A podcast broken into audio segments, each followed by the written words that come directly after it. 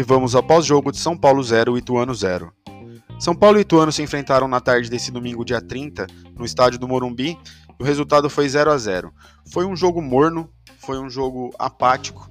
Até os 20 minutos estava um jogo revezando os dois ataques, estava indo bem, o São Paulo estava indo bem ali pelo lado direito, quando aos 21 minutos a bola pegou no braço do Gabriel Sara e o árbitro marcou um pênalti. Teve uma confusão, eu na minha concepção acredito que não foi pênalti, mas eu confesso que eu sou um cara clubista, né? Por isso que essa página é só do São Paulo.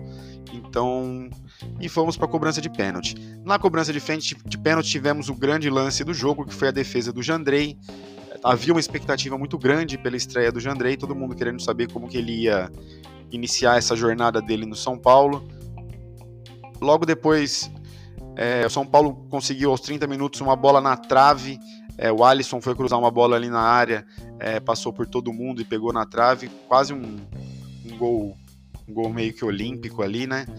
E ali o São Paulo tentava, tentava, não tinha muita criatividade. A equipe do Ituano com aquela proposta de campeonato paulista das equipes menores, que a gente sabe como é que é, que é jogar sempre no contra-ataque. É, foi indo, São Paulo ali na frente, não consegue criar, já faz tempo. Entra treinador, sai treinador. Você põe treinador com intensidade de ataque, como o Fernando Diniz, que não dá talvez um suporte tão grande para a defesa, mas põe o time no ataque. Ainda assim, o São Paulo não cria. Eu não consigo entender o que acontece com esse time do São Paulo, que as pessoas começam a jogar e depois de um tempo elas simplesmente param. O Rigoni nesse jogo foi muito mal, na minha opinião. Eu vou falar de um por um daqui a pouco, mas o Rigoni foi muito mal.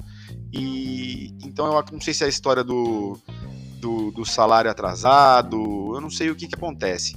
Né? Então, vamos lá para a análise dos jogadores. O Jandrei, para mim, foi o melhor do São Paulo, jogou muito bem, nota 10. O Rafinha jogou bem, fez o que tinha que fazer, não falhou, para mim, nota 7. O Diego Costa jogou bem, teve um jogo seguro, ele vinha aí de um outro jogo não tão bom, para mim, nota 7 também. O Miranda foi discreto, não apareceu muito, o zagueiro também não tem que aparecer, tomou um cartão amarelo, nota 6. O Gabriel Sara para mim hoje não apareceu, eu não vi o Gabriel Sara, vou dar nota 5 para ele. O Alisson se esforçou, tentou, correu, fez de tudo, vou dar nota 7 para ele. O Reinaldo entrou no segundo tempo, tentou aqueles chutes de fora da área do Reinaldo, que às vezes não viram nada, às vezes virou alguma coisa.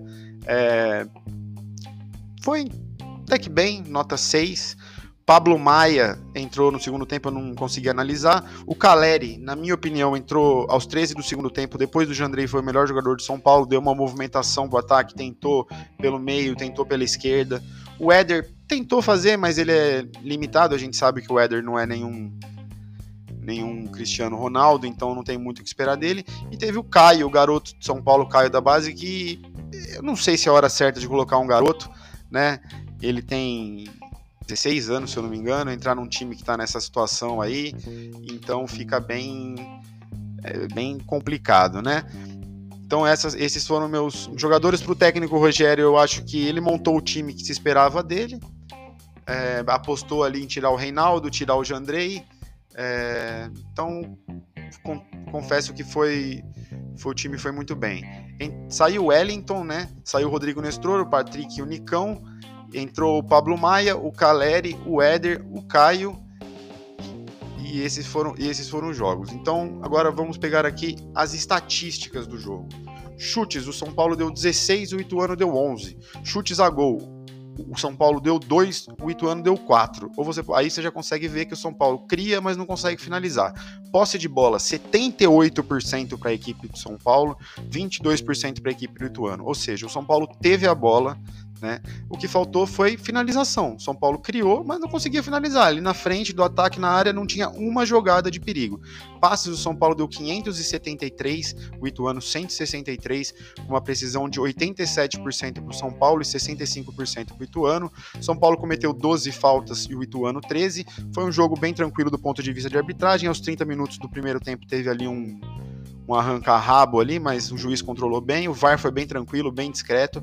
O São Paulo teve dois cartões amarelos, o Ituano um, nenhum cartão vermelho. O São Paulo teve um impedimento e o São Paulo teve incríveis 12 escanteios contra apenas um escanteio do Ituano.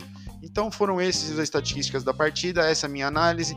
Fica aí a esperança para que o São Paulo realmente use essa desculpa de pré-temporada para conseguir voltar para conseguir pelo menos ter um padrão de jogo, um time que a gente sabe, porque se tá difícil de enfrentar, enfrentar Ituano, Guarani, quando a gente for pegar equipes do calibre de Palmeiras, Atlético Mineiro, Flamengo, Internacional, a gente vai vai, vai ser de novo aquilo que aconteceu ano passado. A gente não vai ganhar nada a nível nacional, a gente vai sofrer na Copa do Brasil, no brasileiro vai ser aquele sofrimento.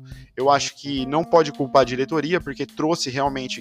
Talvez um lateral esquerdo tenha faltado aí, mas de resto o São Paulo trouxe bastante gente, segurou também bastante gente, né? Não vendeu os jogadores que a gente aí se destacaram no ano passado, Rigoni, Caleri, mesmo que voltou ano passado.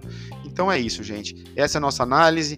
Vou deixar aqui nos comentários o link do nosso patrocinador aqui, que é o Criar Vídeos. Você digita aí no seu navegador hotm.art barra criar vídeos e você vai conhecer um treinamento completo de criação e edição de vídeos direto pelo celular. Você pode criar animações direto pelo celular, você pode fazer para o seu negócio, você pode comercializar. É simples, é fácil, você vai alcançar postagens profissionais direto do seu celular, tá bom?